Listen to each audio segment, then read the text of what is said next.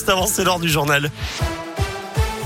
On commence avec le trafic dans la région. C'est fluide actuellement sur les grands axes. À la une, comment lutter contre la hausse du prix du carburant? Le gouvernement annoncera un dispositif simple, juste et efficace d'ici la fin de la semaine pour aider les Français.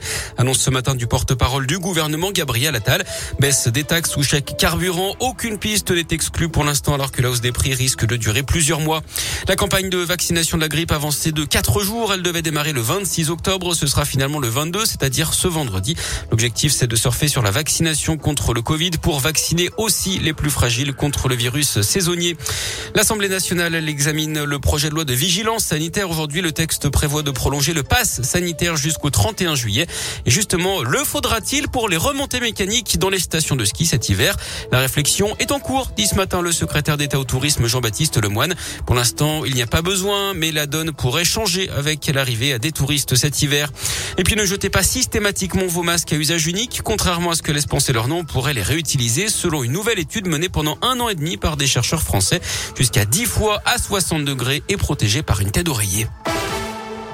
La colère des AESH aujourd'hui, les accompagnants d'élèves en situation de handicap, ils se mobilisent partout en France pour dénoncer la dégradation de leurs conditions de travail et les conséquences pour les élèves. Ils réclament plus de moyens, de meilleurs salaires, la création d'un statut de la fonction publique et des recrutements massifs.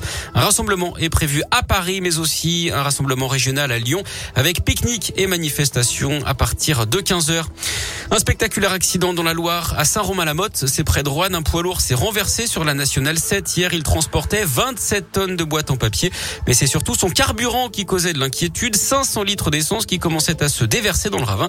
Des fils électriques ont également été arrachés. Des équipes spécialisées sont intervenues. Un cheval tué sur les routes de la Loire. Ce matin, l'animal a été victime d'un accident, un choc avec une voiture il y a à peu près deux heures sur la commune de Luriec. L'automobiliste âgé de 30 ans a finalement été légèrement blessé dans cette collision. Il a été pris en charge et transféré à l'hôpital nord de Saint-Etienne. Il scie un poteau à la disqueuse pour détruire une caméra de vidéosurveillance. La scène s'est passée à Oyonnax dans l'un dimanche en début de soirée d'après le progrès. Le groupe d'une dizaine de personnes a voulu faire tomber le mât. La police a ouvert une enquête. Vous retrouvez la vidéo sur radioscoop.com.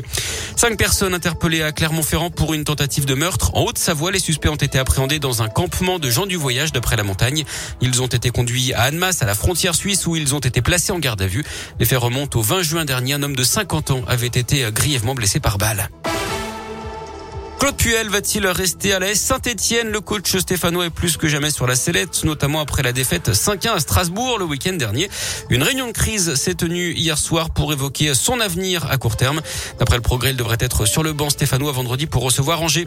Et puis de la Ligue des Champions, ce soir avec la phase de poule, le PSG reçoit Leipzig à 21h. Merci beaucoup.